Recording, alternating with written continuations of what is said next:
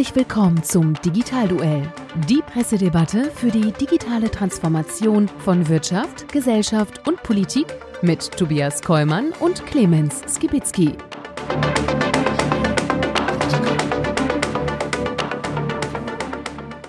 Hallo und herzlich willkommen einmal mehr zu unserem Digitalduell, unsere Pressedebatte rund um das Thema digitale Transformation in Wirtschaft, Gesellschaft und Politik. Mein Name ist Tobias Kollmann und mit mir im Ring ist wie immer ein Kaffeetrinkender Clemens Gebitzki. So ist das und wir dürfen euch ganz, ganz herzlich begrüßen und wir freuen euch hoffentlich, wir erfreuen, ne, wir freuen uns, ja, mit euch gemeinsam durch die spannenden Schlagzeilen der Digitalisierung aus der abgelaufenen Woche zu gehen, die wir hier mitbringen aus den jeweiligen Online- und Offline-Medien um hier die Hintergründe zu beleuchten und äh, hier miteinander zu diskutieren. Und wer unsere Sendung zum ersten Mal sieht, äh, der äh, sei an der Stelle nochmal kurz an das Konzept erinnert. Diese Schlagzeilen, die wir uns hier gegenseitig mitbringen, die kennt der jeweilige Partner nicht. Und deswegen müssen wir halt eben spontan in den Debattenring steigen. Und damit da auch die Monologe für uns gegenseitig nicht so lange ausfallen, haben wir nämlich auch einen Buzzer. Und oh, weil es so schön ist, nochmal. Genau, damit seid ihr auch mal erklärt, äh, damit wir uns hier eben auch gegenseitig so ein bisschen ins Wort fallen können, um das Ganze noch dynamischer zu gestalten. Und äh, dabei geht es diesmal um die Kalenderwoche 18 im Jahr 2021 und das ist eben schon die 19. Folge von unserem Digitalduell, mein Lieber. Wahnsinn. Und äh, wir haben mal wieder die Location gewechselt, nachdem wir das letzte Mal ja rumgefahren sind mit unserem Podcast-Bus, sind wir jetzt hier offensichtlich wieder bei einer äh, nicht so rumfahrenden Lokalisierung äh, gelandet, nämlich wo? Was hast du heute für geile Wortschöpfungen? Ja, geil, ne? Ich freue euch. Ja. Super. Äh, ja, wir sind äh, zu Gast beim Jan Kues von Railslav, Gründer von äh, Railslav. Railslav macht äh, ja alles rund ums Web, von der Entwicklung, Backend, Frontend. Selber schon vor zehn Jahren kennengelernt, äh, guter Typ. Ist vor allen Dingen dadurch bekannt geworden, dass er ähm, sehr, sehr den, ja, sich gegen die Luca-App, die in allem Munde war, ähm, und damit auch gegen Smudo und äh, andere da Ministerpräsidenten und so weiter gewendet hat, weil er nämlich längst schon was anderes entwickelt hatte und hat einen Schlag gegen die Entwicklerszene, was die da, was, wie das Ganze gelaufen ist. Darüber werden wir bestimmt nachher reden. Davon gehe ich aus, ja, weil da gibt es auch viel zu bereden, denn das ist ja etwas ja, was durchaus äh, durch die Schlagzeilen, die Presse und die äh, sozialen Netzwerke gegangen ist und äh, von daher werden wir das natürlich aufarbeiten. Und da freue ich mich auch schon drauf. Aber bevor wir in die Sendung einsteigen, lieber Clemens, wie immer unser kleiner Rückblick. Und äh, ähm, ich weiß nicht, ob du dich noch erinnern kannst, äh, Donald Trump. Den kann ich noch erinnern, ja. Ja, kannst du dich noch erinnern, ne? Und äh, wir hatten das äh, in der ersten Sendung in diesem Jahr, ähm, als wir sozusagen aus der Winterpause gekommen sind, ähm, dass äh, Donald Trump ja gesperrt wurde bei den sozialen Netzwerken. Und er ist auch noch immer nicht freigestaltet worden. Aber ich habe jetzt gelesen, Heise Online ähm, in dieser Woche, ähm, Trump kommuniziert nach Social Media aus über Blog auf seiner Webseite. Und er hat also jetzt eine eigene Webseite äh, an der Stelle und äh, hat dort einen Blogbereich, den, und jetzt halte ich fest, er genauso gestaltet hat wie Twitter. Mhm. Nur, dass eben nur seine eigenen Tweets dort zu lesen sind. Und äh, die Besonderheit ist, äh, und so hofft er sich, dass er eben durch die Teilfunktionen dieser Pseudo-Tweets, die er auf seiner eigenen Webseite in seinem Blog macht, die Anhänger dazu bringt, diese Nachrichten wiederum bei Twitter einzuspielen, um dort trotzdem wieder präsent zu sein. Ah, er versucht den Umweg. Das klingt aber natürlich so, an sich klingt das eher so nach 2003, ne? Blog mit Dingsfunktionen und so. Also, aber ja, okay, er gesagt, die anderen, die sollen das dann nehmen und mich in, äh, in Twitter reinbringen. Genau, und das klingt so ein bisschen nach Hintertür. Ähm, mhm. Und äh, an der Stelle äh, finde ich halt spannend, dass er den Blog so äh, gestaltet hat vom Layout wie Twitter selbst. Also, auch das ist sozusagen. Selbstbewusst ist der Mann ja immer gewesen. Absolut. Und ich würde mal sagen, ähm, da werden wir schauen, ob das funktioniert und ob die Pseudo-Tweets von Trump dann entsprechend über seine Anhänger auch wieder dort auftauchen. Dann haben wir immer wieder mal berichtet, äh, was so die einzelnen Wahlprogramme der Parteien für die Bundestagswahl ähm, für das Thema Digitalisierung so mit sich bringen. Und äh, jetzt gibt es das Wahlprogramm der FDP.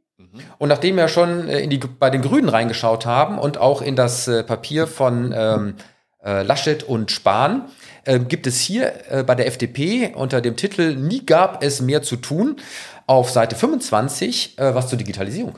Aha. Und zwar ähm, haben wir ja immer uns gefragt, wie werden die Parteien zum Thema Digitalministerium stehen? Und hier gibt es tatsächlich eine Aussage zu, denn Stichwort Digitalministerium. Wir Freie Demokraten fordern ein Ministerium für digitale Transformation. Punkt. Das war's? Das war's. das war's, aber immerhin, es steht dort. Also ja. ich sag mal, die explizite Forderung war bei den Grünen ja gar nicht. Ach, die Grünen gar nicht. Ähm, die SPD, ja, richtig, die SPD war Hat ja gesagt, dagegen. Ähm, die, äh, die CDU war wiederum dafür. Ähm, insbesondere auch im Hinblick auf den Charakter eines Ministeriums, der diesen Namen verdient. Die FDP sagt, sie hätte gerne auch so ein Ministerium ähm, für digitale Transformation. Und das ist ein Satz wie ein Stein gemeißelt und der steht hier vollkommen allein und das war's.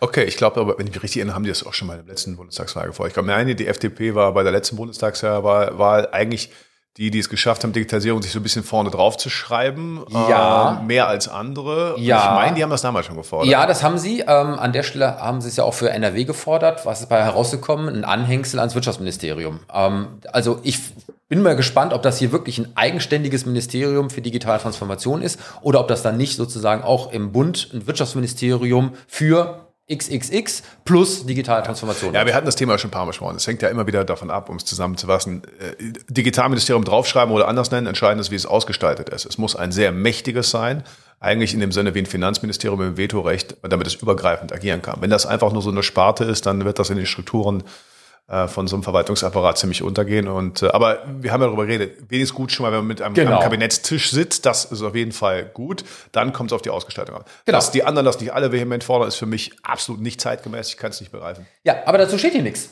So, und das ja, hat mich dann okay. doch an der Stelle verwundert. Ähm, natürlich werden ein paar Themen aufgemacht, äh, wie man Digitalisierung in Deutschland nach vorne bringen möchte. Da sind mal wieder die üblichen Verdächtigen äh, dabei. Äh, Mobilfunkabdeckung, äh, Gigabit, äh, äh, Netzzugang, ähm, digitale Verwaltung und so weiter und so weiter. KI wird auch angesprochen.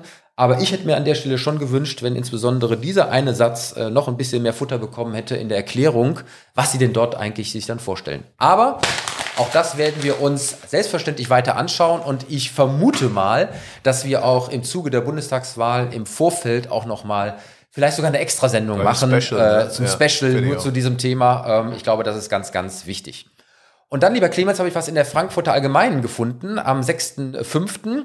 Ähm, und wir hatten ja auch das Thema immer wieder äh, Digitalisierung und Corona und hatten ja auch immer gesagt, äh, wir haben es Digitalisierungsschere genannt, die da aufgeht zwischen denen, die sozusagen das schaffen und denen, die das nicht schaffen, insbesondere auch wegen Corona und was Corona dann auch noch an Möglichkeiten gibt im Hinblick auf Investitionsmöglichkeiten.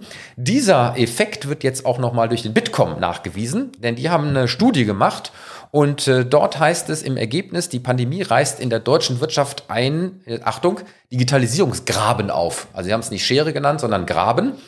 So haben die Krise in 47 Prozent äh, der Fälle äh, genutzt, um an der Stelle ihre Digitalisierungsvorhaben nach vorne zu bringen. Bei 52 Prozent wurden aber die Digitalisierungsprojekte wegen Corona auf Eis gelegt. Und damit ist Corona gleichmaßen äh, Beschleuniger wie Bremse. Und auch das ist an der Stelle eine Bestätigung von dem, was wir hier schon öfters diskutiert haben. Äh, aber gut, wenn es dazu auch konkrete Zahlen gibt. Auch das werden wir sicherlich weiter verfolgen. So, aber bevor wir dann jetzt richtig in den digitalen Debattenring einsteigen, würde ich sagen, präsentieren wir wie immer unseren Sponsor und sagen herzlichen Dank für die Unterstützung. Das Digitalduell wird Ihnen präsentiert von Scala. Per Click and Touch zum Wunschprodukt. Die digitale Transformation des Einkaufens beginnt mit Scala. Scala macht Shopping cool, innoviert Stores und Brand Communication. Scala ist der weltgrößte Digital Signage Spezialist, der mit digitalen Marketingtechnologien das perfekte Einkaufserlebnis im stationären Handel schafft. Hier wird das Shopping digital. Informiert euch unter www.scala.com/digitalduell. Ja, lieber Clemens, äh, wir haben die Pause mal wieder für lustige Social-Media-Fotos genutzt äh, und äh, ich bin gespannt, was dabei herausgekommen ist. Das war ernsthafte Kunst, kann ich lustig. Ja, ich weiß, äh, welches Bild du damit nachgestellt Aha. hast und wir werden es sicherlich online sehen. Fragst Aber jetzt habe ich die erste Schlagzeile für dich. Hau rein. Und zwar hast du ja vor zwei Wochen, glaube ich, mich mit der Schlagzeile von Amazon und dem Friseurladen an der Stelle ähm, überrascht weil du mir eine Frage gestellt hast, warum wird das gemacht? Und ich sollte mir sozusagen überlegen, warum Amazon da einen Friseurladen aufgemacht hat. Heute werde ich mich an der Stelle ah. äh, rächen, denn ich habe die Schlagzeile aus der T3N und äh, vom 6.5. und äh, die lautet Print kommt zurück. Warum E-Commerce-Versender immer öfter auf Kataloge setzen.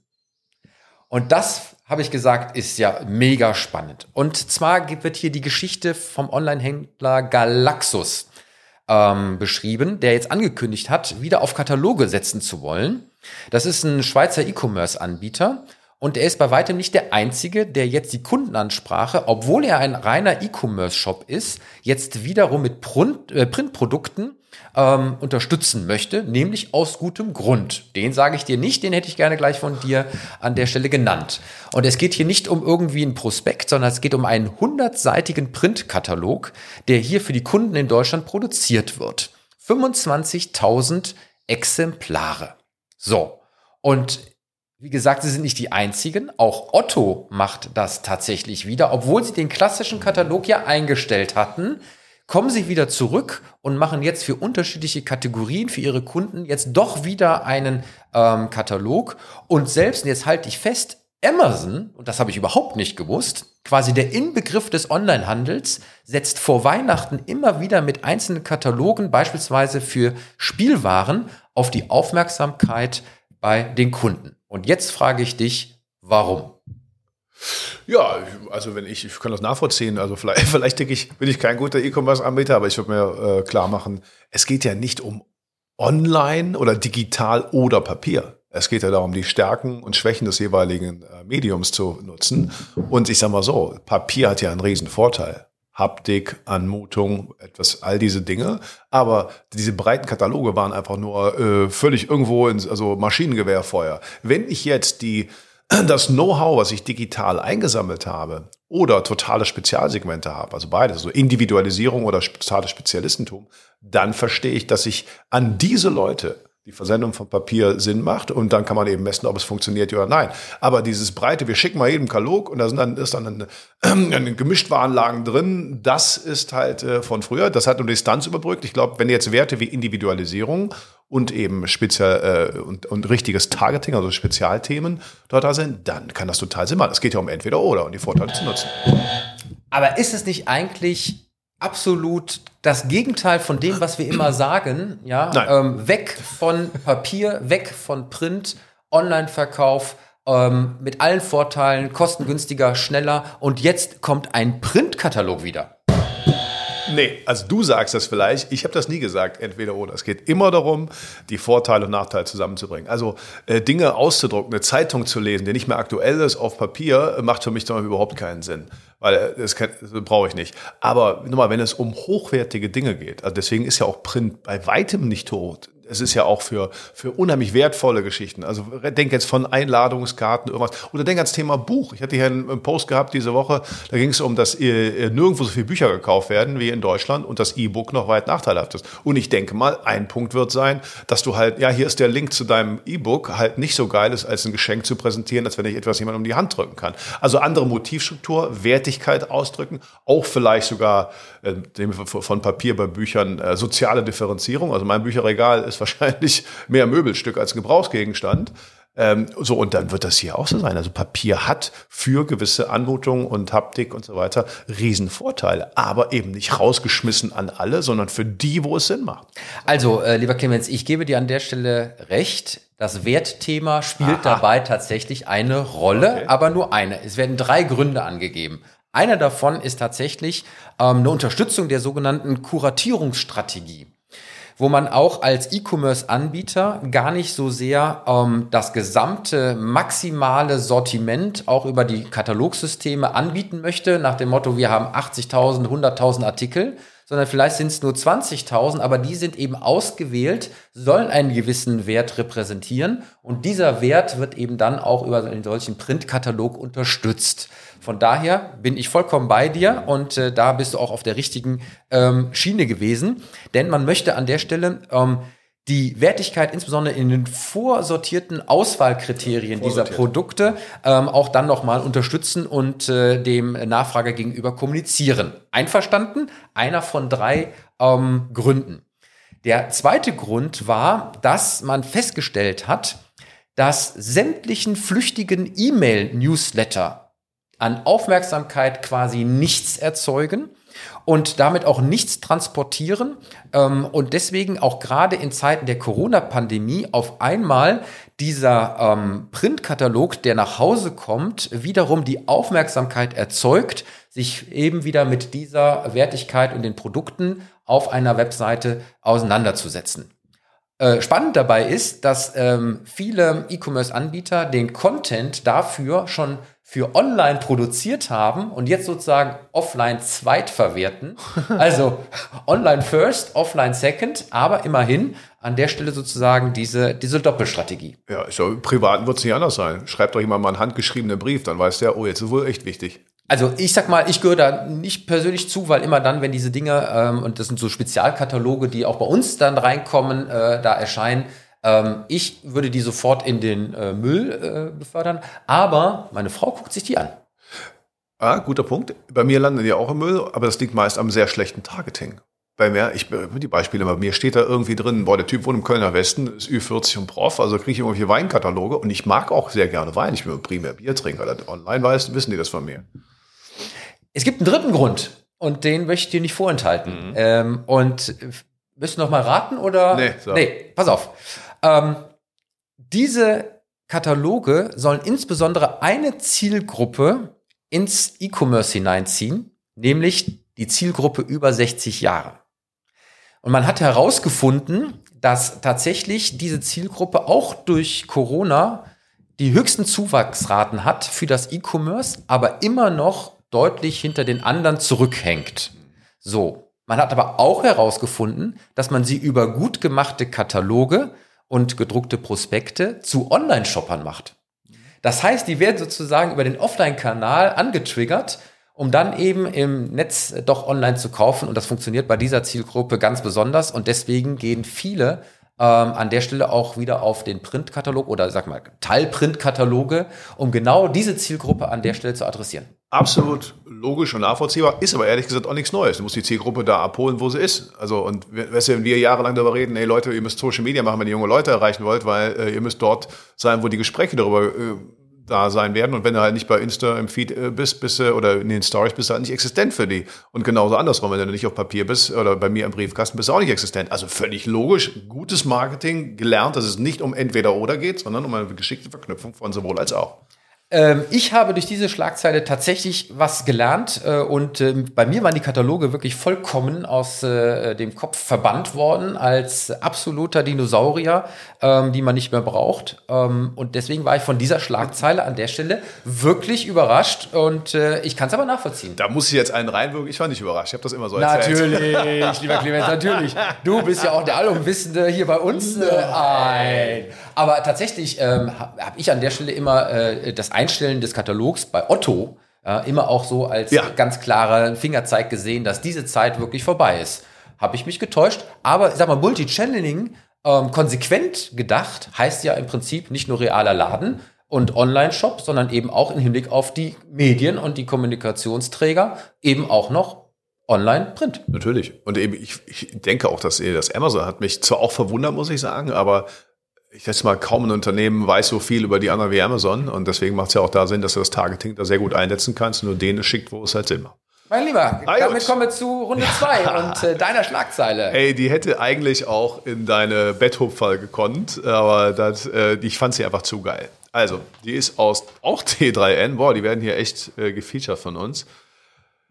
Digitalisierung 2021. FDP versucht sechs Stunden lange Volks volklos Verfassungsbeschwerde zu faxen. unfassbar, oder? Nicht gesehen. Das ist unfassbar, oder? Ja? Erfolglos hat die FDP-Fraktion am Montag versucht, eine Verfassungsbeschwerde nach Karlsruhe zum Bundesverfassungsgericht zu faxen. Ist das ein Beleg für miserablen Stand der Digitalisierung? Ja oder nein? Und ich frage dich, bevor ich dir erkläre, warum das ist, es ist nämlich gar nicht so bescheuert, wie es sich anhört. Also aus Sicht, die FDP konnte nicht anders handeln, aber es ist schon irgendwie bezeichnet. Weißt du, woran das lag? Äh, weil wahrscheinlich äh, äh, das Gericht nur eine äh, auf Papier artikulierte Eingabe akzeptiert hat und deswegen nur an Fax angeboten hat und keine E-Mail-Adresse. Es ist genau das. Das kennen wir auch schon aus der Vertragssicherheit. Mittlerweile hat sich das so im privaten Unternehmen erledigt, aber die mussten sicher gehen, dass es also quasi in einer ich glaube, das heißt dann wie haptische oder physische Form oder so weiter übermittelt wird. Und Fax ist das, eine E-Mail eben nicht. Also rein digital geht nicht. Und jetzt haben die diese Faxe geschickt. Und was passierte? Es ging nicht durch. Dann haben sie am nächsten Tag einen Boten geschickt. Es ist, äh, also, und da muss man natürlich sagen, es klingt wie ein Witz, es ist aber natürlich, äh, und nach dem Motto, boah, äh, also man hätte ja so interpretieren können, ist die FDP blöd, also Verfassungsbeschwerde, warum sie nicht, äh, also warum haben sie das nicht anders gemacht, warum denn Faxen? Ja, weil E-Mail halt nicht geht, nicht anerkannt, und die wollten halt sicher gehen, dass das Ding äh, schnell da ist. Und dann hat man einen Boten geschickt. Was sagt uns das über das Rechtssystem in Deutschland? Äh, dass wir auch da das Thema digitale Transformation auf alle Fälle mal auf die Agenda setzen sollten. Ähm, und tatsächlich, es gibt ja immer wieder diese Schlagzeilen. Ich glaube, ähm, wir hatten, ob wir die schon mal hatten, noch, noch vor Weihnachten, ähm, mit dem Bundestag und den Faxgeräten, die ja da auch immer noch gang und gäbe waren, auch im Hinblick auf die Kommunikation einerseits. Und, wo ich das gerade gehört habe, habe ich mich unmittelbar an den Fußballbereich erinnert wo mal bei gewissen Transferperioden ja das Fax an der Stelle eine Minute zu spät kam nach dem Transferfenster, weil es eben nicht so schnell durchgelaufen ist und damit ein Transfer auch nicht zustande kam. Also dieses Thema Fax ähm, ist nicht nur äh, offensichtlich bei den Gerichten, sondern auch bei anderen, wo es um Rechtssicherheit im Hinblick auf Verträge und Unterschriften etc. pp geht, ja immer noch offenbar ein Thema, ähm, was zu einigem Schmunzeln in gewissen Fällen sorgt. Jetzt muss man natürlich an der Stelle sagen, ähm, kann die FDP nichts dafür. Nee, natürlich nicht. Ja. Klar. Also das, jeder hätte das machen müssen. Das ist, äh Aber äh, ich, ich sag mal, ich finde es an der Stelle äh, äh, eigentlich ja sowas wieder mal wieder wie ein Offenbarungseid ähm, für die Digitalisierung in Deutschland in allen Bereichen, ähm, weil selbst wir an der Hochschule öffentlich-rechtlich haben es jetzt auch hinbekommen, dass wir mit digitalen Unterschriften arbeiten können, um beispielsweise Prüfungsergebnisse ähm, oder ähm, äh, Anträge oder Anmeldungen an der Stelle eben auch rechtssicher ähm, für die Studenten, aber auch für die Hochschule an der Stelle zu ermöglichen. Was vorher nicht ging, haben wir jetzt durch Corona machbar gemacht. In dem Bereich scheint es offensichtlich immer noch äh, mit den Steinen und äh, den äh, Kutschen zu gehen. Richtig. Ich muss mich da noch an eine andere Schlagzeile erinnert fühlen. Das hat, glaube ich, unser Bundeswirtschaftsminister gesagt 2017. Also 2021 haben wir die beste digitale Verwaltung die man sich vorstellen kann. Ah, ja. Dafür muss er jetzt übrigens äh, das äh, Projektteam aus äh, Island holen, glaube ich, ne? oder Lettland. Irgendwie das sowas. war ja auch so ein Kommentar, den er da gebracht hat. Ähm, und äh, das hat ihm ja auch durchaus den ein oder anderen äh, bösen Kommentar eingebracht, ähm, weil, wenn wir das an der Stelle in Deutschland offenbar nicht hinbekommen, ja, in allen Bereichen, wo auch nur ein bisschen öffentlich Verwaltung dabei ist, ähm, dann ist der Ruf sozusagen, äh, und sei er noch so lustig gemeint gewesen, nach einem Projektteam aus Ländern, die äh, das hinbekommen haben, äh, an der Stelle natürlich auch genauso äh, ein Offenbarungseid äh, für die eigene Schwäche und für das eigentliche äh, äh, Nichtstun bei uns. Ja, und ich muss sagen, jetzt hier, also den Gesetzgeber, also ich, da muss doch jetzt die nächste Bundesregierung spätestens ran. Wie kann das sein? Die müssen doch mal die Rechtsgrundlagen schaffen. Ich habe das seit Jahren natürlich auch im Praktischen schon gemacht. Also wenn mir einer sich mich für einen Vortrag gebucht hat, dann habe ich, braucht der brauchen Sie noch irgendwas? Ich gesagt, nee, pass auf, die E-Mail reicht mir hier. Ich habe darauf vertraut. Es hat auch immer funktioniert. Aber so ganz wäre das nicht in allen Fällen durchsetzbar gewesen. Jetzt muss man natürlich an der Stelle fairerweise sagen, äh, dieser Vergleich mit den äh, baltischen Staaten hinkt natürlich ein bisschen, weil die sind zu einem Zeitpunkt entstanden, wo sie auch ihre gesamte Infrastruktur in der Verwaltung schon unter Digitalisierung aufbauen konnten und nicht sozusagen in den Systemen wechseln mussten. Findest du? Ja, finde ich. Die, wann sind die denn entstanden? Ähm, zu dem Zeitpunkt, äh, als sie tatsächlich schon digitale Systeme für die Verwaltung ja, haben aber, einführen aber können. Am Ende der, am Ende der Sowjetunion. Etwas, also, nein, aber ja, wenn du etwas neu aufbaust, ja, auf der grünen Wiese hast du es natürlich gerade in dem Bereich etwas einfacher, als wenn du alte Systeme, insbesondere wenn sie noch nicht digital waren, an der Stelle migrieren musst. Ja, Punkt eins Und Punkt zwei, wenn du das dann an der Stelle gemacht hast, mit den ganzen Inselthematiken, weil wir sind ein größeres Land, haben ja auch durch den Föderalismus äh, deutlich verteiltere Systeme als äh, in den kleineren Ländern des Baltikums. Wenn du da an der Stelle sozusagen verschiedene Systeme aufbaust, die du dann irgendwann mal später wiederum integrieren musst, hast du natürlich deutlich höhere Aufgaben. Es ist schwieriger. Es okay, ist schwierig. Aber das war, das war nach dem Ende der Sowjetunion, das heißt irgendwann Anfang, Mitte der 1990er Jahre. Ja, okay, neu aufbauen und kleiner, aber das ist jetzt auch schon 25 Jahre her, da hätten wir längst da sein müssen. Fertig. Ja. Also, da gibt es für mich keine Rechtfertigung mehr. Ja, da äh, gebe ich dir ja recht. Äh, und ich sag mal, nach 25 Jahren dann eben nach dem Projektteam aus den äh, Regionen zu rufen, damit das auch bei uns klappt, ist wie gesagt aus meiner Sicht Frau Merkel hat 2010 ein Knieschuss gewesen. Das als ja. Chefsache erklärt. 2010. Ja. Chefin. Ja, dann ähm, nicht so. Ich sag mal. Äh, Aber dann sind wir beim Thema hier eigentlich, vielleicht für unseren Gast die Überleitung, nämlich andere absolut. rufen. Was für eine elegante Überleitung. Was für eine elegante Überleitung. Genau das ist es denn. Ähm, damit beenden wir die Runde zwei und äh, freuen uns auf unseren Gast. Und den darf ich jetzt sozusagen gerne zu uns bitten. Lieber Jan, komm doch zu uns. Die Eieruhr sagt auch, äh, es ist äh, äh, dein Auftritt. Und da kommt auch schon rein. Schön, dass du dabei bist. Äh, nimm doch bitte Platz. Die darfst du jetzt, wo du sitzt, auf, äh, aussetzen, äh, absetzen und äh, an der Stelle natürlich wie immer. Das sind deine Büroregeln hier. Ja, aber an alle den Hinweis da draußen, ähm, äh, nicht nur, dass wir hier mit Abstand sitzen, sondern wir haben uns natürlich alle heute Morgen auch getestet. Alle Tests waren negativ. Das heißt, wir sind hier an der Stelle auch hoffentlich mit dem Thema Corona nicht dabei. Lieber Jan, herzlichen Dank, dass du uns eingeladen hast. Äh, wir freuen uns sehr und äh, erzähl mal ganz kurz, wer bist du und was machst du? Ja, ich bin der, ich bin der Jan, ich bin Gründer von Racelove. Äh, wir haben während des Studiums vor 14 Jahren angefangen. Äh, Webentwicklung, wie der äh, ähm, Clemens schon gesagt hat. Und ähm, wir äh, arbeiten für Startups, wir arbeiten für Corporate Startups, vor allen Dingen jetzt für Corporate Startups in der Corona-Zeit ist es halt so, dass bei, gerade bei den Startups dann letztes Jahr so ein bisschen, ich sag mal, die Finanzierung gefehlt hat. Äh, da waren wir froh, dass wir auch ein paar größere Kunden hatten. Das hat uns ein bisschen über Wasser gehalten, aber der März war schwierig. Und äh, zu unseren Kunden, also zählten damals, wo wir so richtig erfolgreich waren oder geworden sind, das erste Mal Nineflats. Ich weiß nicht, ob ihr euch noch erinnern könnt. Copycat, Airbnb.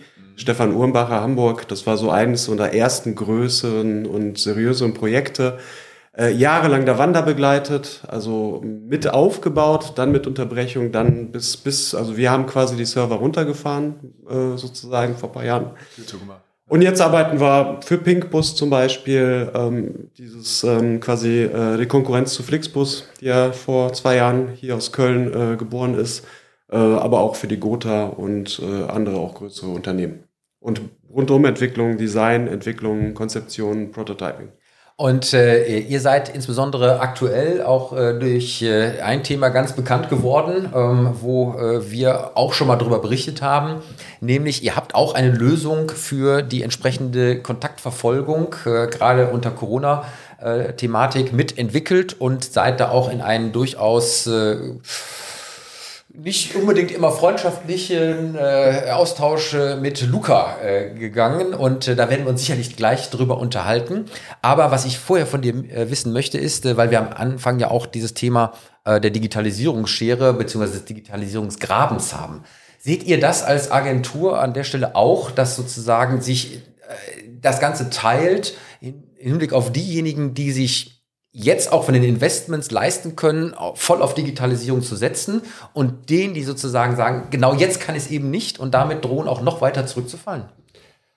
Ähm, ich glaube, ich glaube, es teilt sich nicht meiner Meinung nach so richtig, sondern es wird deutlich, dass, äh, dass wir was machen müssen. Also das ist halt so, so also ich meine, ähm, Digitalisierung äh, ist jetzt äh, wichtiger denn eh und je. Äh, wir, wir merken, wie viel noch nicht durchdigitalisiert ist, vor allen Dingen halt, äh, ich sag mal, seitens Verwaltung und Politik, ne? also da äh, ganzes Thema Bildung, ganzes Thema Gesundheitsämter und so weiter und so fort. Ähm, ähm, wie, wie das jetzt so bei den Startups aussieht, ähm, also natürlich äh, ist es auch so, dass die ähm, äh, jetzt durch Corona, ich glaube so am Anfang so ein bisschen, also letzten März haben wir das als Agentur auch gemerkt, so so eine so eine so, ein bisschen runtergefahren sind, weil so viel Unsicherheit da war.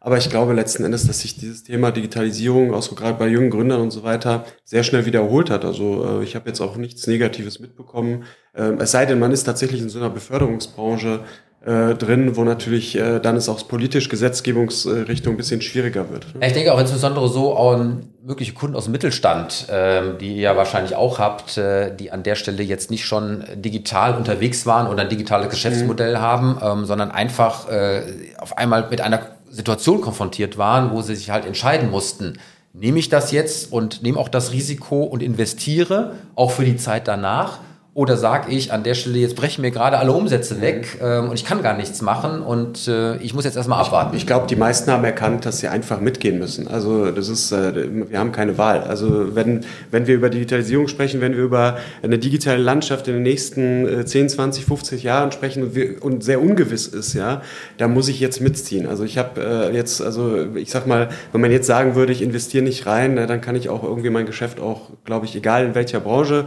also ich übertreibe jetzt mal über spitz gesagt, aber äh, würde ich sagen, dann, okay, dann ähm, überleg dir, was du, wenn, dass du was anderes machen kannst. Aber wenn du irgendwo in der, in der Produktion, in Prozessen, auch vor allen Dingen Mittenstand und so weiter, weiter mithalten möchtest, dann äh, musst du jetzt auf Digitalisierung setzen. Spätestens jetzt. Lieber Jan, wir freuen uns auf deine Schlagzeile. Hau rein. Ja, ich habe äh, ich hab eine Schlagzeile aus dem 4., äh, 4. 5., also Dienstag mitgebracht.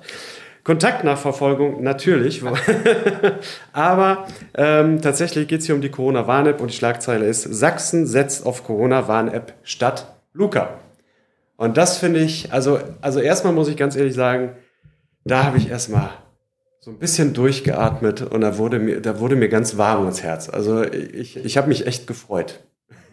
also ich habe mich echt gefreut. So, und, und ich finde es tatsächlich auch einen mutigen Schritt, ne? weil jetzt haben ja so ganz viele Länder, da werden wir bestimmt noch kommen, so ganz viel Geld ausgegeben für diese Luca-App.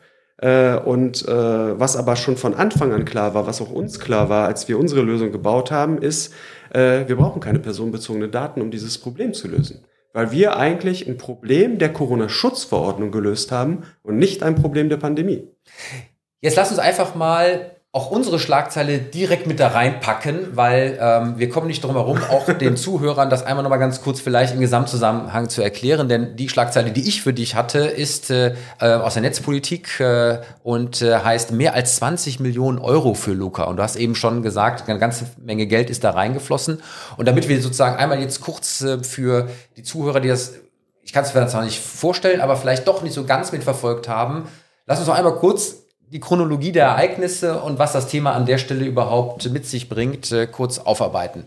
Ähm, es geht darum, an der Stelle ein, eine Kontaktnachverfolgungsmöglichkeit zu haben, um eben ähm, die Leute, die geimpft sind, äh, nicht geimpft sind, äh, wie auch immer, ähm, in den jeweiligen dann wieder geöffneten Institutionen nachzuweisen, einzuchecken, um hier eben ähm, für den Fall das was ist, ja, dann eben auch wiederum diese Infektionsketten an der Stelle. Ich glaube, ich würde noch mal vor, vorher anfangen. Es war ja schon vor dem Impfen. Du hast mich wann letzten Sommer oder so angeschrieben. Ja, das fing, das fing konkret letzten letzten Mit dem Check-in für genau, also die, weit vor denen, also als, genau. die, als, die, als die Listen ausgelegt wurden. Genau, in der ersten Corona-Schutzverordnung, das war der 20. Mai, glaube ich, da hieß ja. es, äh, dass eine Kontaktnachverfolgung mittels äh, äh, Listen äh, man Name, Nachname, Telefonnummer äh, und Adresse eintragen muss, gewährleistet werden muss, wenn man einen Betrieb wie Restaurant, Gastronomie wieder aufmachen möchte. Und dann hast und das du, war so der Ursprung. Dann hast du genau. gepostet und gesagt, Leute, ich bekomme keinen Kontakt zur Politik, es antwortet keiner, wir haben hier Lösungen. Clemens, ganz kurz, ah. weil das war zwar schon so, aber es hat jetzt erst seit ein paar Wochen ähm, nochmal richtig Fahrt aufgenommen, weil jetzt eben das Thema Impfungen und damit äh, auch damit sozusagen nochmal dieser Druck des Aufmachens und Lösungen dafür jetzt nochmal besonders auf das Tablett kam. So, das war die, die Voraussetzung. Und jetzt sag mir mal ganz kurz, was ihr entwickelt habt, mhm. ähm, um dieses Problem zu lösen. Ja, wir haben uns im Mai hingesetzt, äh, tatsächlich äh, mit der Gastronomie äh, und überlegt, okay, jetzt haben wir diese Verordnung und diese, diese Zettelwirtschaft, äh, die, also der Gastronom hat wirklich andere Probleme, als jetzt noch zusätzlich zu seinem ganzen Betrieb diese Kontaktdaten zu erfassen, dann äh, irgendwie zu verwalten, dann sich drum kümmern, dass auch eine entsprechende Entsorgung stattfindet, ne? also mit Zettel und Stift und so weiter. Naja, äh, äh, genau, lange Rede, kurzer Sinn das kann man natürlich digital machen, weil, hey, wir sprechen über ein Formular. Also das ist, das haben wir in der, in der Web 2.0 Welt oder sogar schon vor der Dotcom-Blase, das haben wir schon geübt, das können wir, ne? Würde ich sagen. Ja, würde ich sagen, ne? Also ja. Name, Nachname eingeben, äh, äh, mache ich bei jeder Registrierung, bei jedem, bei jedem Service. Ähm, so, und dann, dann haben wir das einfach mal gebaut. Und gut, die ganze Kunst dahinter ist natürlich, okay, das muss jetzt irgendwie sicher sein. Also das Thema Datenschutz war auch bei uns, ist uns ganz wichtig und deshalb haben wir gesagt, wir machen es möglichst datenarm, also möglichst so wenig wie möglich Daten erfassen. Das betrifft auch nicht nur die personenbezogenen Daten, sondern wir erheben auch keine Statistiken, keine Analytics, nichts. Wir wissen, ich weiß nicht, wie viele Check-ins da gerade passieren sozusagen, also zumindest nicht äh, innerhalb, also nach dem Zeitraum von, von, von den vorgegebenen vier Wochen. Ähm, so, und äh, so fing das Ganze an. Dann haben wir halt die Lösung auf den Markt gebracht und erstmal halt hier in Köln mit der Gastronomie, was ja eh schon ganz gut war, weil die IG Gastro Club kommt, sind 300 Beteiligte oder sogar mehr. Ähm, die haben sich dann total gefreut, dass digital war. Naja, und dann kommt das Thema, ich sag mal erstmal äh, Verwaltung und äh, wenn sozusagen der erste Besuch vom Ordnungsamt kommt und in der Corona-Schutzverordnung steht Stift und Zettel, aber die sehen dem Tisch einen QR-Code, ja, da passt irgendwas nicht, ne? So. Ich meine, das ist ja an der Stelle schon wiederum spannend, nach dem Motto, ja. ähm, was typisch Deutschland, ja. ja. Ich, ich muss einen schriftlichen Nachweis an der ja, Stelle genau. machen. So wie mit dem Fax äh, mhm. gerade eben bei der öffentlichen Verwaltung. So, und dann habt ihr das gebaut, es hat funktioniert.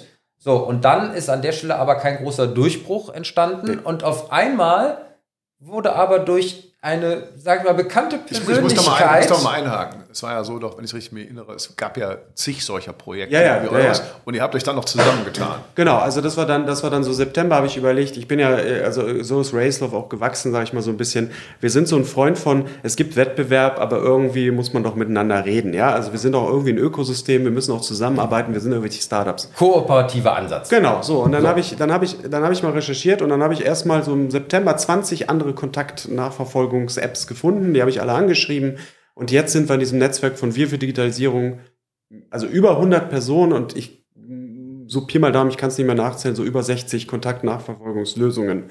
Also Hardware, Software, so alles rund um dieses Thema, äh, das war so. Und dann, äh, ja, dann, dann, dann kamen die Tagesthemen. Dann kamen, dann kamen die, die berühmten Tagesthemen. Die berühmten Tagesthemen. Genau. Also mit einer, mit September habt ihr euch zusammengetan und die ja. Tagesthemen kamen wann? Äh, die kamen im November oder so. Ne? Also wir hatten eigentlich gar nicht den Grund, also da war Luca noch kein Thema. Ich habe die eingeladen, habe gesagt, was macht ihr dann so?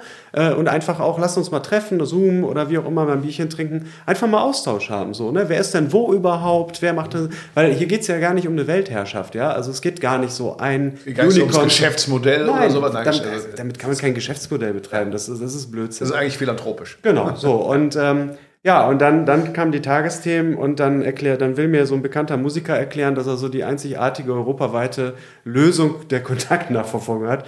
Äh, und nachdem dann Laschet, äh, äh unser Ministerpräsident in der NRW, dann äh, die, dieses Wort mit L auch in den Mund genommen hat, dann ist mir der Kragen geplatzt. Weil dann dachte ich mir, okay, jetzt reicht's. Also A, stimmt's nicht. B, was macht die Politik da gerade? Sie, sie, sie quasi pitcht irgendwie so ein Start-up, weil es ist ja auch ein Start-up. Also Luca ist jetzt auch kein großes Unternehmen, auch gerade gegründet irgendwie frisch.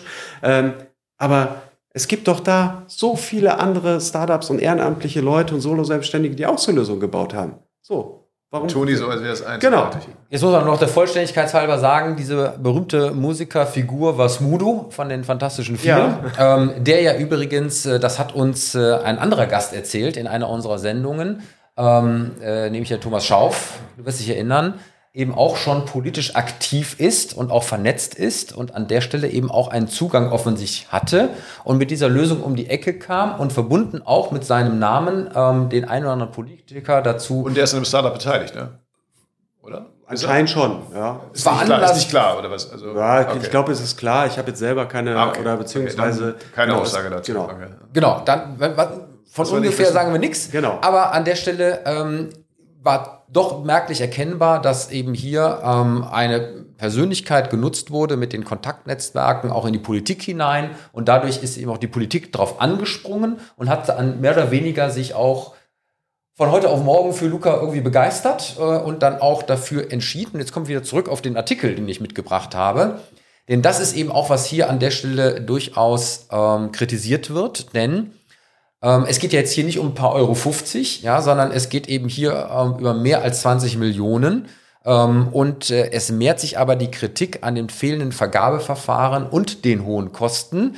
Ähm, denn äh, man hat inzwischen herausgefunden, dass diese 20 Millionen, die von den einzelnen Bundesländern hier inzwischen ähm, ähm, gezahlt werden, vielleicht doch ein bisschen zu viel sein für das, was man eigentlich dafür bekommt und was die Entwicklung daraus äh, dann auch an Kosten mit sich gebracht hat.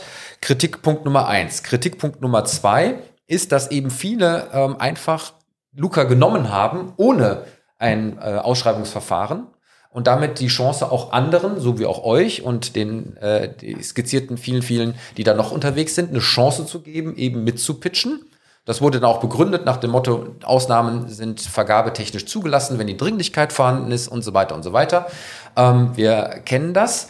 Ähm, und das dritte Thema war, ähm, das im Hinblick auf den Datenschutz ähm, Luca offensichtlich Schwächen hat. Und da sind auch äh, durchaus äh, nicht hier nur Netzpolitik, sondern auch andere drauf eingestiegen, weil die eben im Rahmen dieser Datenverwaltung eben einen klaren Nachteil haben. Welchen? Also beim Thema Datenschutz, äh, ich sag mal so, das ist auch immer so ein Thema, da muss man immer vorsichtig sein, weil letzten Endes, äh, ich sag mal, unsere Lösung Recover oder die anderen Lösungen, die machen es auch nicht anders. Wir speichern unsere Daten auch zentral auf einem Server, ja. Ähm, so, die sind auch verschlüsselt, so, aber äh, eine Verschlüsselung reicht nicht, um jetzt sozusagen zu sagen, also ich mache, also das ist ja ähm, also in der Theorie ist es auch irgendwie hackable und ich komme an die Daten irgendwie ran. Auch wenn es acht Millionen Jahre dauert, ist egal, aber so. Und deshalb muss man da so ein bisschen vorsichtig sein. Ähm, was ich halt sage oder meine, mein, mein Thema ist, wenn wir jetzt ein System einkaufen, das irgendwie bundesweit ein, eingesetzt wird und äh, in der Theorie äh, durch, äh, oder ja, durch, durch de facto Zwang, weil das ist ja jetzt schon auch in Nordfriesland, da kann man ja nicht mehr Urlaub machen, ohne Luca zu benutzen. Äh, und dann, dann ergibt sich natürlich eine zentrale Speicherung von wirklich sehr, sehr, sehr vielen Daten. Und da wäre natürlich der qualitative Unterschied, wenn man jetzt, sage ich mal, den Verbund der Apps, die in Deutschland verstreut sind und die sozusagen ähm, jeder einzeln ein bisschen Daten hat, ergibt sich ja schon automatisch eine dezentrale Datenspeicherung, mein, meiner Meinung nach. Aber wie gesagt, das ist auch datenschutztechnisch ein sehr, sehr komplexes Thema.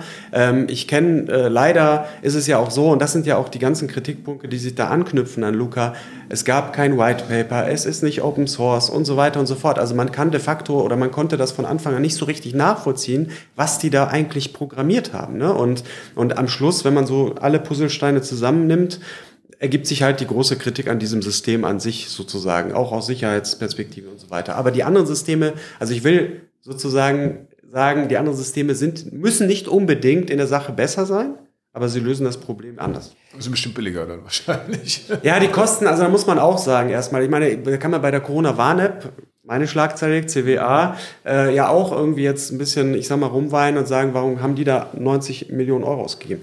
Der Unterschied ist aber, der Bund hat bei der Corona-Warn-App das Product Owner-Recht. Die können bestimmen, das ist ihre Software, das ist die Software vom Bund.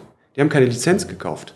Und hier haben sie für 20 Millionen eine Lizenz von einem privatwirtschaftlichen Unternehmen gekauft die jetzt auch wiederum integriert werden muss in die Corona-Warn-App, ähm, weil äh, das ist ja eigentlich das naheliegendste Thema, äh, dass diese beiden Funktionalitäten miteinander verknüpft werden. Mhm. Und damit hätte man auch die Frage stellen können, warum hat man nicht die Corona-Warn-App an der Stelle weiterentwickelt, äh, sondern jetzt sozusagen nochmal ein externes System dazugenommen, ja, um dann wiederum eine Integration zu ermöglichen, was ja eigentlich naheliegen würde.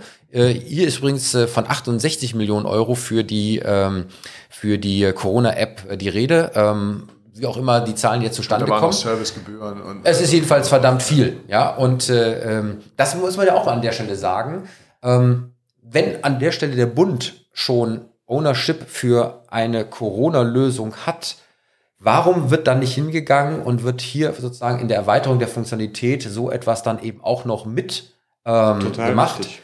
Weil wir wissen ja auch alle, dass, sag ich mal, die, die, die, Nutzung der Corona-Warn-App beim Bund, ich sag mal, ein bisschen stagniert und runtergegangen ist, aber hier hätte man noch mal wirklich ein neues Feature gehabt, was an der Stelle ja dem Ganzen noch mal einen zusätzlichen Mehrwert gegeben hätte. Vor oder? allen Dingen mit Ansage. Es ist ja nicht überraschend. Huh, brauchen wir wieder. Das ist ja was, was ja seit Monaten. Ja, ja, genau. Also das, das, das habe ich auch so beobachtet. Also erstmal, also erstmal zu der Verknüpfung. Also ich bin und deshalb freue ich mich, deshalb habe ich so durchgeatmet und habe mich über Sachsen gefreut. Wir brauchen keine personenbezogenen Daten, um eine Kontaktnachverfolgung zu ermöglichen. Also brauchen wir nicht. Es geht anders. Es geht anonym. So. Jetzt haben wir die Corona-Warn-App, die funktioniert. Warum hat man über das Thema, also erstmal, die, also die Politik hat auch wirklich geschlafen. Lange, sehr lange. Über die Lockdowns Ups, hinweg. Ja. Komisch. Nicht nur bei diesem Thema. Nicht nur bei diesem so. Thema. Und man hätte die Corona-Warn-App von Anfang an, also die haben ja wirklich schnell entwickelt und haben eine sehr gute Lösung am Markt gebracht. Open Source, anonym, datenschutzrechtlich tipptopp, also überhaupt keine Mängel. Warum haben die einfach nicht den Speed beibehalten, also die Bundesregierung, weil anscheinend bestimmt die Telekom und SAP ja auch die Entwicklung nicht mit, sondern erfüllt einen Auftrag, dann hätte die Bundesregierung auch sagen müssen, so, und jetzt brauchen wir noch folgende, folgende Features dazu. Also erstmal auch so ein Informationsdashboard, das wir jetzt sehen, ne? Also die Corona, das ist ja erstmal da. Da gucke ich ja, ich nehme die App jetzt auch mal raus, um zu gucken, was ist denn los? Früher habe ich die rausgenommen, um zu gucken, äh, ist jetzt mit mir was so und, und, nie war was. Also eigentlich war die total useless. Also da hätte ich mir auch gewünscht, dass es ein bisschen schneller passiert und dann wären wir auch bei der ganzen Luca-Thematik gar nicht. Ja, und ich denke mal an der Stelle wieder ein sehr, sehr schönes Beispiel, ähm, wie man eben nur in einem Auftrag im Rahmen eines Vergaberahmens denkt, ja, jetzt bei der Corona Warn-App ähm, und eben nicht an den Kunden nutzen, auch darüber hinaus im Hinblick auf eine dauerhafte ähm, darauf das Angebot plus eben die zusätzlichen Funktionalitätserweiterungen, die dann eben an der Stelle auch sowas mit äh, hätten ähm, ja, äh, äh für den Nutzer nochmal spannend machen können. Vielleicht spannend ist, warte, kurz, ja. Interessant war, äh, in Italien gibt es ein Start-up, was auch eine Corona-Warn-App programmiert hat, äh, mit den gleichen Funktionalitäten zu einem Bruchteil der Kosten ja, in Irland äh, wie bei uns ne? in Deutschland. In Irland auch. Ich glaube 800.000 in Irland waren es so, was ich gelesen habe. Ja, und die Schweiz zum Beispiel, die, die hat dann sofort von Anfang an tatsächlich mit, äh, mit dem Crowd Notifier äh, auch ein anonymes Konzept halt gestartet. Ne? Du hast gerade in der Schlagzeile erwähnt, dass eben Sachsen hat jetzt das, äh, hat sich anders entschieden als andere Länder. Kannst du mal kurz sagen, du meinst, in Norddeutschland muss ich das jetzt, muss ich Luca nehmen? Also ich habe, äh, ja Flickenteppich heißt das, ja. Also ich also ich habe äh, der Süddeutschen ja letztens gesagt, wir, wir müssen damit rechnen, dass es so einen Flickenteppich geben wird, nämlich drei Systeme, Corona-Warn-App, äh, Iris, das ist ja quasi das Gateway, was wir mit dem Innovationsverbund Öffentliche Gesundheit und der Björn Steiger Stiftung entwickeln, äh, wo alle Kontaktdatenerfassungs-Apps quasi ah, okay. mitmachen Das heißt, okay, also alle diese, diese so 60 Gateway. oder was das Genau, genau, genau. Die docken sich da jetzt an. Wir machen jetzt Pilotprojekte in Köln, in äh, Mönchengladbach, wenn ich mich nicht vertue, Entschuldigung, wenn ich mich vertan habe. Ähm, so, und, aber ich habe jetzt auf einer Webseite gelesen, äh, irgendwo in Nordfriesland oder sowas oder Ostfriesland, ähm, ähm, man muss die Luca, also die, die, die, die akzeptieren nichts anderes. Man muss die akzeptieren, es geht nicht anders. Also das steht auf der Webseite so. Und da frage ich mich auch, also ich würde da gerne mal Urlaub machen, um einfach mal zu sagen, ich habe ein Handy, aber ich möchte das nicht. Aber ich möchte jetzt hier Urlaub machen. Was ist das? Schickst du mich jetzt weg oder was, was, was soll ich tun? Ja, war gestern übrigens im Fernsehen äh, St. Peter-Ording hat wieder aufgemacht und äh, dort geht es auch nur mit der Luca-App äh, und äh, der entsprechende Reporter hat das auch äh, gesagt, dass er sozusagen an der Stelle nur in das Restaurant reinkam, indem er sich über die Luca-App an der Stelle registriert hat. Ja. Ähm, Männer, ich gucke auf die Uhr, wir sind schon wieder äh, am Ende. Äh, und wir haben das Thema Podcast. auch wirklich nur so auf der Oberfläche. Wir haben es wirklich nur auf der Oberfläche angerissen und genau deswegen gibt es eben unseren Nachschlag bei Clubhouse unseren Zuschauer-Talk in dieser neuen, und so ganz neu ist es gar nicht, mehr, mehr, aber nee, ich sag mal, nee. relativ äh, Drop-in Audio-Chat-Community. Ähm, und wir haben dort einen eigenen Clubraum, äh, inzwischen schon mit über weit äh, 100 äh, Teilnehmern und äh, äh, über 50 Followern. Und wir würden uns freuen, wenn ihr mit dabei seid. Äh, der liebe Jan ist auch da und mit uns diskutieren würdet. Immer montags 18 Uhr, also jetzt am kommenden Montag ähm, im Raum Digitalduell der Nachschlag. Denn wir werden folgendes Thema dort haben. Die Luca-App, was Startups aus diesem Fall lernen können. Und werden dann nochmal ins Detail einsteigen, um zu schauen, ähm, wie man eben unter solchen Rahmenbedingungen, insbesondere dann auch, wenn ein öffentlicher Träger mit dabei ist, an der Stelle agieren muss, um auch als Startup hier vielleicht einen höheren Erfolg zu haben. Ja, und damit hoffe ich, dass wir uns mal wieder sehen und hören lassen können, lieber Clemens. Und wann und wo gibt es uns? Am Sonntag sind wir natürlich wieder mal online äh, auf YouTube in diesem wunderschönen Location hier äh, mit 360 Grad View und sonst auf allen Podcast-Plattformen und auf www.digitalduell. Aber bei Podcast dann nur zu hören, logischerweise. Genau. Und bei YouTube kann man es sehen. Genau. So ist das. Und äh, ich darf mich an der Stelle nicht ohne den Hinweis, dass ihr bitte dran bleibt, denn wir haben am Ende ja noch unser digitales Betthopferl äh, zum Schmunzeln. Erst einmal wieder bedanken bei unseren Partnern, denn ohne die würde diese Sendung nicht stattfinden. Und da ist zu nennen Gebhard Media, Deutschlands führender und innovativer Podcast-Producer, die liebe Shirin de Bruyne, Unternehmerin und Kommunikationsexpertin mit Persönlichkeit, die unsere Stimme im Intro und im Outro ist. Und wir bedanken uns natürlich bei unserem Sponsor Scala, Marketingtechnologie für ihre Kunden. Wir bedanken uns bei dir, lieber Jan, dafür, dass wir hier bei dir haben zu Gast sein dürfen. Ja, und wenn ihr uns einladen wollt, äh, weil ihr mit eurem Startup, eurer Institution, eurem Unternehmen irgendwas mit Digitalisierung zu tun habt und gerne mal ein Digitalduell mit uns gemeinsam ausrichten wollt, dann nehmt doch Kontakt auf über unsere Webseite und äh, dann frei nach den Höhnern. Wir kommen mit allem Mann vorbei. Hurra, hurra! Und natürlich habt ihr auch immer noch die Möglichkeit, hier in der Sendung selber persönlich mit dabei zu sein, äh, wenn auch nur virtuell, indem ihr uns eine Zuschauerfrage äh, schickt mit eurer Schlagzeile aus der jeweiligen Woche und warum das für euch spannend war. Und das schickt ihr bitte an frage.digitalduell.de. Dann geht das an unsere Redaktion, so dass wir es selber nicht mitbekommen. Und dann ist das genauso eine Überraschung für uns hier in der Sendung wie für euch alle da draußen. ja, last but not least, die Titelmelodie kommt von musicfox.com. Und damit sind wir bei unserem Betthupfer, lieber Clemens. Dann leg mal los. Kennst du den Begriff Meeting Fatigue, wenn ich es richtig ausgesprochen habe? Fatigue, ja, Müdigkeit, ne? Genau. Ja. Und, ich habe keinen Meeting, Bock mehr auf das zehnte Online-Meeting, würde ich mal nennen. So ist das. Und äh, diese Meeting-Müdigkeit äh, haben wir natürlich alle jetzt schon mal auch durch Corona gerade kennengelernt, weil eben eine Videokonferenz die andere äh, äh, folgt und äh, irgendwann ist man einfach ein bisschen platt. So. Da würde ich sagen, so weit, so gut. Das ist jetzt noch nicht die Schlagzeile. Die Schlagzeile ist aber, dass das jemand erkannt hat, der dich vielleicht an der Stelle überraschen wird äh, und selber zugeben musste, dass er eben von dieser Meetingmüdigkeit, von dieser Meeting-Fatigue an der Stelle auch betroffen ist. Und weißt du, wer das war? Ich weiß nicht, wahrscheinlich Ministerpräsident Ramelow, der war ja, der hat sich die Zeit mit, mit Spielen vertrieben. Nein, du wirst es nicht glauben, es war Eric Yuan. Und das ist der Geschäftsführer von Zoom.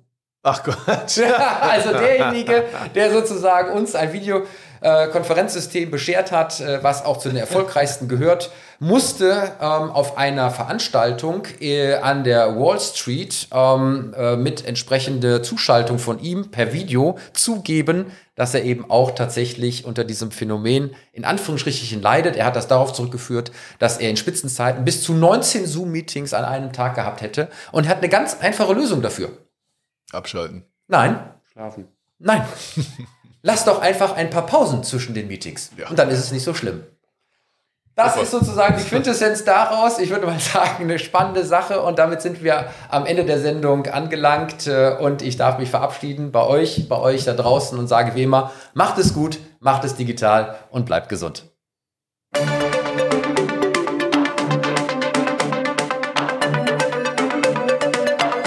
Das war das Digitalduell, die Pressedebatte für die digitale Transformation von Wirtschaft, Gesellschaft und Politik mit Tobias Kollmann und Clemens Skibitzky. Alle Folgen dieser Sendung finden Sie auf unserer Webseite digitalduell.de, auf allen bekannten Podcast-Plattformen und natürlich bei YouTube. Diskutieren Sie auch mit uns bei Twitter unter dem Hashtag Digitalduell.